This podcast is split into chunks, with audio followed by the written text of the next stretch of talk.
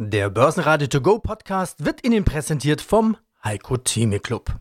Werden Sie Mitglied im Heiko Theme Club. heiko-theme.de Börsenradio Network AG Marktbericht Im Börsenradiostudio Andreas Groß gemeinsam mit Peter Heinrich und Sebastian Leben. Sie hören heute Vermögensmanager Burkhard Wagner, Vorstand der Partners Vermögensmanagement AG, Alois Wögerbauer von drei Banken Generali, Johannes Hirsch von der Antea AG, Heiko Geiger von von Tobel, Professor Scholz von der Hamburg School of Business Administration und der CEO der Softing AG, Dr. Wolfgang Trier. Alle Interviews hören Sie außerdem in voller Länge auf börsenradio.de und in der Börsenradio-App. Der Börsenmonat Mai hat zwar eben erst angefangen, doch schon drängt sich der uralte Spruch auf von Sell in May and go away. Diesmal kommt der Börsenspruch allerdings sehr lahm daher. Anleger verkaufen zwar, doch das liegt so ganz und gar nicht am Kalender, das liegt am Börsenschreck Trump und an seinen Tiraden gegen seinen Lieblingsfeind China. China ist schuld an der Corona-Krise, so das neue Mantra des alten Präsidenten, der ja im November wiedergewählt werden möchte und nach dem bewährten Muster einen Schuldigen sucht. Einen Schuldigen für das Böse in der Welt, das den USA so überaus zusetzt und schlagartig sind die alten Ängste eines Handelskriegs wieder greifbar. So greifbar, dass die Börsen weltweit ins Rutschen kommen. Die schwachen Zahlen aus den Unternehmen, gestrichene Dividenden und kassierte Ausblicke steuern das ihre bei.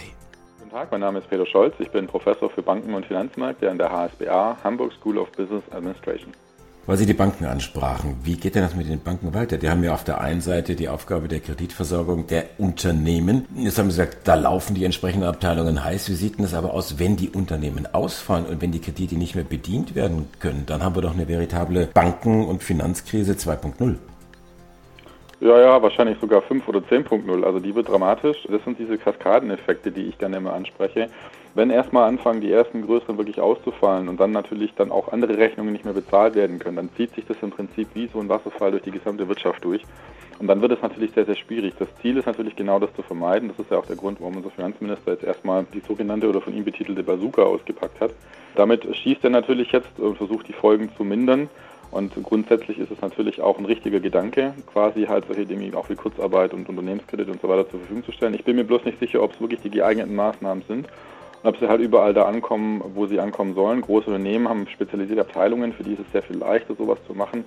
Wenn ich jetzt an den Mittelständler denke, der da jetzt nicht in dem Spezialgebiet drin ist, für den ist es sehr viel schwieriger, das auch zu durchschauen und zu gucken, da ranzukommen. Und ist die Frage, wie lange hält es? Dann hält es vielleicht für drei Monate. Danach ist die Frage, wie geht es weiter? Am Ende entscheidet ja jetzt der Staat, wer quasi gerettet wird und wer nicht, wer es wert ist und wer nicht. Das finde ich ist natürlich auch eine ganz schwierige Geschichte, die mit unserem Verständnis von Markt und Demokratie vereinbar ist. Und da soll ja eigentlich, sagen wir, ist ja jeder so ein bisschen auch seines eigenen Glückes Schmied. Jetzt wird im Prinzip entschieden, wer gerettet werden kann, wer Staatshilfen bekommt und wer nicht. Und das ist natürlich schon rein so von der Vorstellung her ein bisschen schwierige Geschichte. Wie gesagt, die Banken laufen heiß, die haben natürlich ein großes Interesse daran, ihre Kunden zu schützen. Erstens mal rein aus Kundenbindungsargumenten heraus. Kundenbanken haben durchaus ein großes Interesse daran, ihre eigenen Kunden zu schützen. Und dann natürlich halt auch klar, wenn so viele Kunden ausfallen, dann hat das natürlich für die Bank irgendwann eine Konsequenz, dann hat das gesamtwirtschaftliche Konsequenzen. Ich hoffe sehr, dass es nicht so weit kommt, aber es wird auf jeden Fall im Laufe des Jahres noch vermehrt Unternehmenspleiten geben. Und man muss auch an die vielen kleineren Unternehmen denken, die ja auch maßgeblich zur Wirtschaftsleistung beitragen für die ist es halt momentan echt enorm schwer. Und das ist eben so ein komplexes System, dass die Politik da auch gar nicht an jeden denken kann. Also das ist für mich auch gar nicht der Vorwurf. Die Wirtschaft ist ein unglaublich komplexes System, das auch im Idealfall weitgehend selbstreguliert läuft, wo der Staat halt nur versucht, quasi einen stabilen Rahmen zu schaffen und dann das System versucht, sich eben in diesem Rahmen entsprechend anzupassen. Wenn der Staat jetzt versucht, hier gezielt einzelne Zahnräder zu stoppen und dann wieder anzuwerfen nach Belieben, das ist natürlich sehr, sehr schwierig, beziehungsweise ich würde sagen unmöglich. Und das hat natürlich Konsequenzen zur Folge und die werden wir, die sehen wir jetzt langsam und die werden wir auch im Verlauf des Jahres weiter zu spüren bekommen. Der DAX verliert am Montag knackige 3,6 Prozent und schließt bei 10.467 Punkten. Kein Gewinner am Ende des Tages und damit macht der DAX seine mühsamen Kursgewinne der Vorwoche wieder kaputt. Der MDAX schließt 2,7 Prozent im Minus bei 22.431 Punkten und der ATX in Wien verliert 3,7 Prozent. Schlusskurs hier 2.145 Punkte. Johannes Hirsch, Geschäftsführer des Hauses Antea. Was sind aus Ihrer Sicht die Gewinne und die Verlierer der Corona-Krise? Manches ist klar bei Catering, Reisen, aber jetzt zum Beispiel nochmal nachgefragt bei der Automobilindustrie. Die mögen ja vielleicht jetzt die Verlierer sein, die Aktien sind günstig. Dann müsste das ja logischerweise eine Einstiegschance sein. Vielleicht kommt ja noch eine Abwrackprämie obendrauf. Das ist denkbar. Ich meine, wenn wir jetzt über die Börse sprechen, muss man sagen, haben wir eigentlich relativ klassische Abläufe, wie wir es kennen. In einer Rezession wird eben eine Hosse geboren, noch lange bevor man sieht, dass es die Wirtschaft sich verbessert. Am Anfang ist es eben so, dass nur die Zinssenkung da ist können wir auch einen Vergleich zu dem ziehen, was im Moment ist, dass die Notenbanken schon viel getan haben. Und dann heißt es eben, Zinssenkung heißt, man muss mehr für Zinsen bezahlen. Das heißt also, das Kurs-Gewinn-Verhältnis am Anleihemarkt steigt. Das bedeutet dann eben für alle anderen Anlageklassen auch und für die Aktien eben auch, dass dort die Kurs-Gewinn-Verhältnisse zunächst einmal steigen. Nur dann muss man eben sagen, von welchen Gewinnen sprechen wir? Und das sind dann eben die Gewinne, die auch in der Rezession hoch gewesen sind. Das sind zum einen ein die klassischen Unternehmen wie Nestlé und eben die, die, die Nahrungsmittel, die dort mit hineinkommen. In dieser Rezession hatten wir eben auch nochmal zusätzlich als Gewinner eben den Pharmabereich oder den Biotechnologiebereich, was so ausgeprägt in einer normalen Rezession nicht der Fall ist. Da wären wir in anderen Fällen, was ich in der Ölkrise sind es eben Ölunternehmen gewesen oder nach äh, September 11 sind es Sicherheitsunternehmen gewesen, die eine besondere Nachfrage hatten. Also insofern gibt es die einzelnen Krisengewinnler, die eben spezifisch in dieser Rezession gelaufen sind, während eben in der produzierenden Wirtschaft, also das, was eigentlich zyklisch mit der Konjunktur rauf und runter geht, bisher noch erst relativ wenig festzustellen ist. Das heißt, die erste Phase, von der ich mir auch gut vorstellen könnte, dass wir sie in der vergangenen Woche abgeschlossen hatten, als der DAX mal über die 11.000 gelaufen ist, sind jetzt erst einmal eben die ersten Krisengewinnler da. Das sind eben, wie gesagt, konjunkturunabhängige Sachen, Johnson Johnson, ähm, Waschmittel, all solche Sachen, dann eben Pharma und Biotech, was ich eben gesagt habe, aber eben auch einzelne Technologiewerte.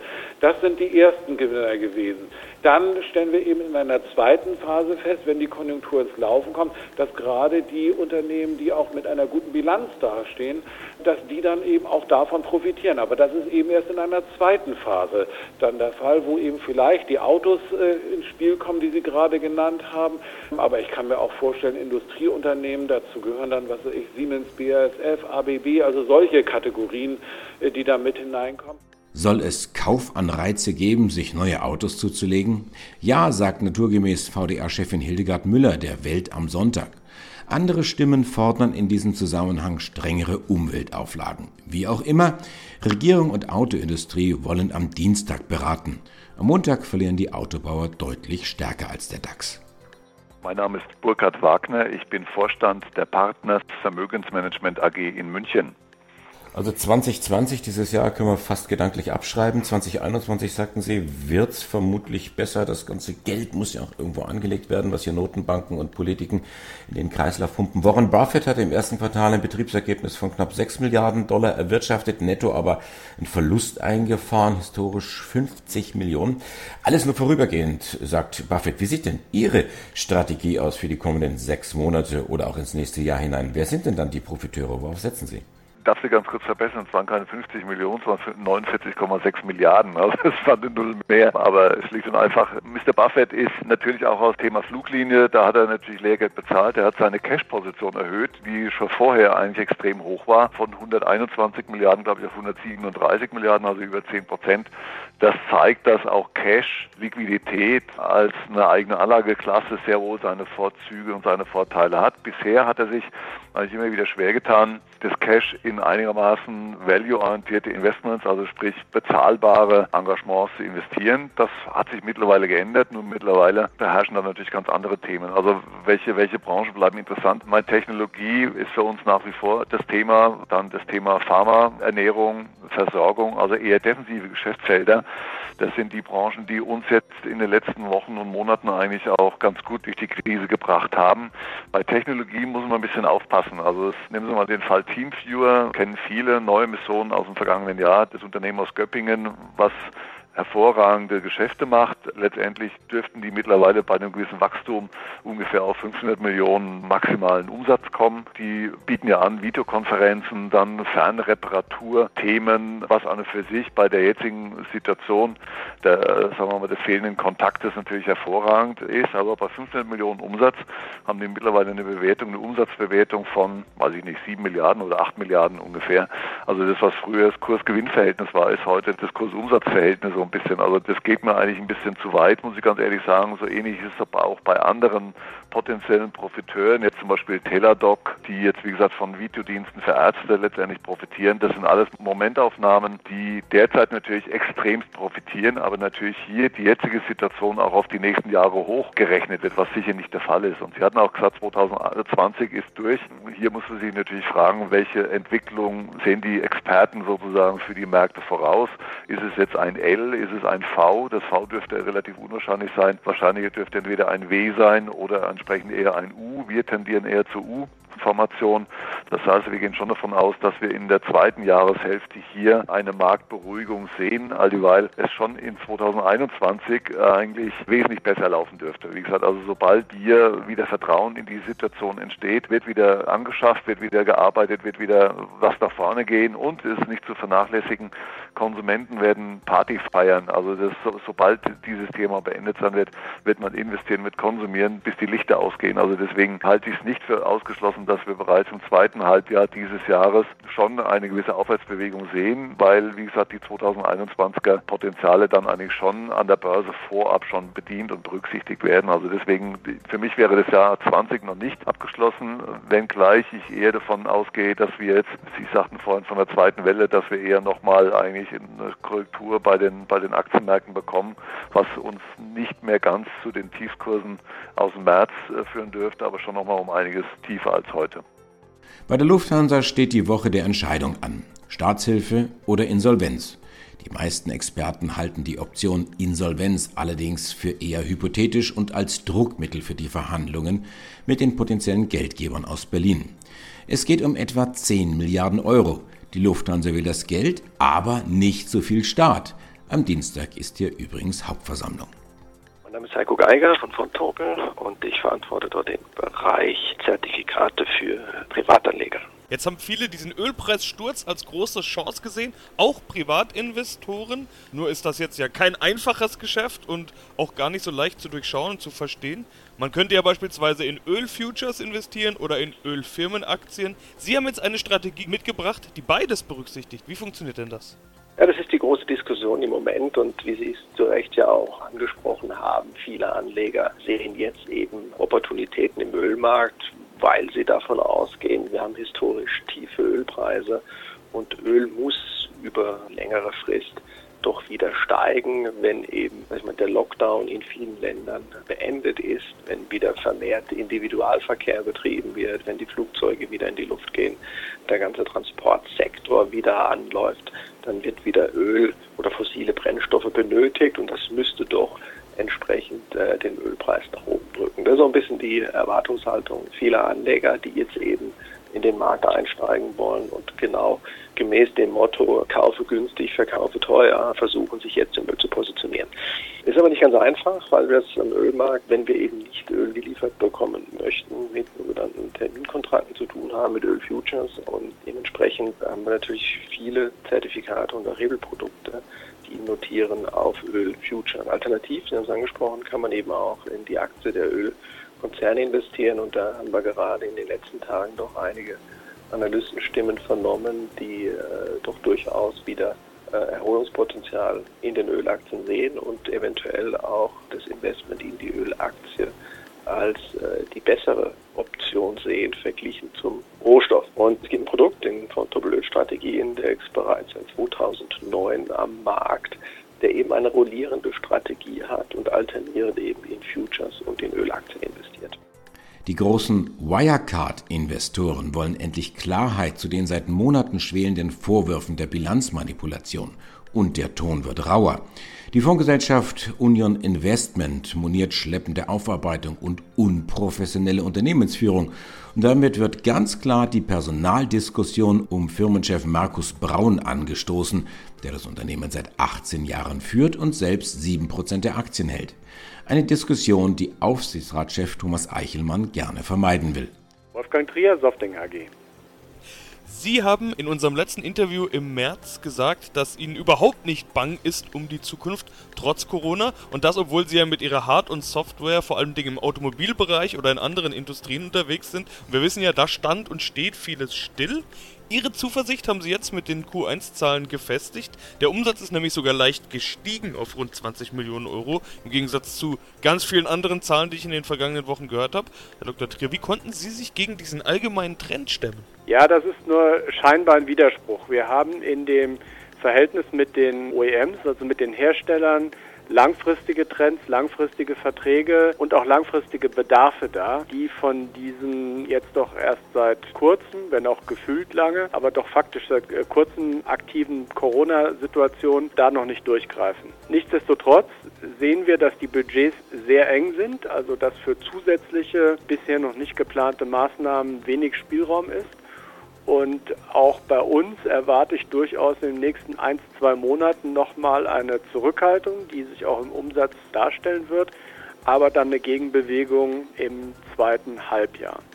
Wenn man vergleicht, was auch mit kleineren Equipment und kleinerer Software, wie da die Situation ist, das sind Dinge, die kurzfristig gekauft werden, kurzfristig entschieden werden. Da sieht man im April durchaus einen Einfluss.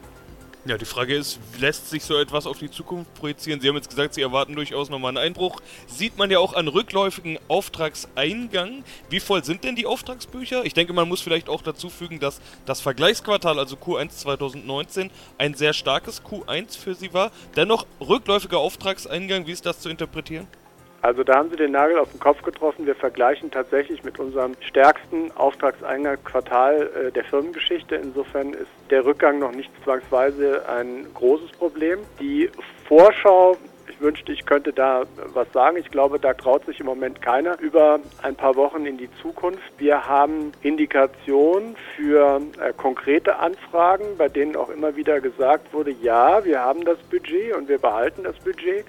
Wenn dem so ist, dann spricht sehr viel dafür, dass wir im zweiten Halbjahr auch wieder gut Gas geben könnten. Möglicherweise, auch was gerade Automotive angeht, vielleicht da unbeschadet rauskommen. Aber versprechen kann und möchte ich das zu dem jetzigen Zeitpunkt nicht fest. 17% abwärts geht es in der Spitze sogar für ThyssenKrupp. Der Stahlkonzern ist angeschlagen, das ist bekannt. Daher will man ja den Bereich Aufzüge verkaufen und mit dem Erlös das Unternehmen wieder fit machen. Doch Corona schlägt auch hier gnadenlos zu. Möglicherweise sogar so stark, so die Spekulation, dass ThyssenKrupp schlimmstenfalls auf Finanzspritzen angewiesen wäre.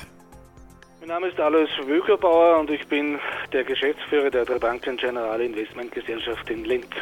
Und wir sprechen natürlich auch erstmal über Corona, Covid-19, so wie alle momentan. Nur geht das Gespräch inzwischen in eine andere Richtung. Nicht mehr, wir brauchen mehr Maßnahmen, mehr Lockdown, sondern eher, was wird als nächstes gelockert? Österreich gilt als Vorreiter in Europa und vielleicht auch ein bisschen als Vorbild für andere Länder. Fast alle Geschäfte und Dienstleister sind wieder geöffnet. Demnächst sollen Restaurants folgen, dann auch Hotels. Kritiker warnen ja vor zu schneller Öffnung. Die Wirtschaft, die sehnt sich eher danach. Das größte Stichwort, vor dem sich alle fürchten, lautet zweite Welle. Bürgerbauer, gehören Sie zu den Befürwortern dieser Lockerungen oder eher zu den Mahnern und Warnern? Das ist gleich zu Beginn die schwierigste Frage überhaupt. Ich, äh, ich gehöre tendenziell eher zu den Befürwortern, weil man es einfach auch versuchen sollte aber mit dem Hinweis, dass es halt auch die Gefahr mit sich birgt, dass wir einen Rückfall erleiden. Aber, aber ich bin schon im Lager derer, die sagen, ja, es ist zu versuchen, es geht um eine Gesamtbetrachtung. Ich glaube, das wurde ja medial sowas rauf und runter diskutiert. Aber es ist in dieser Phase, denke ich, wichtig, ja, diesen Versuch zu machen, weil ansonsten die ökonomischen Effekte, die wir sowas schon erleben, in eine Dimension nochmals vorstoßen würden, die wir auch dann Geistig heute schwer fassen könnten letztendlich und daher bin ich im Lager der Befürworter. Aber ich glaube, hier, hier sei allen angeraten ein, ein gewisser Pragmatismus. Wir leben leider ein bisschen auch in einer Zeit, da gibt es viele Fälle, das ist halt der aktuelle, wo es sehr schnell heißt, bist du dafür und wenn nicht, bist du dagegen. So einfach ist das Leben nicht. Aber genau aus dem Grund haben wir auch immer gesagt, auch bei allen unseren Aussendungen und Interviews, wenn man diese beiden Welten hat, dann darf man sich in der Geldanlage auch nicht extrem positionieren. Und die haben wir auch allen geraten, nicht den Markt zu verlassen, keinesfalls, aber auch nicht jetzt bis an Oberkante investiert zu sein. Börsenradio Network AG Marktbericht Der Börsenradio To Go Podcast wurde Ihnen präsentiert vom Heiko Theme Club. Werden Sie Mitglied im Heiko Theme Club. heiko-theme.de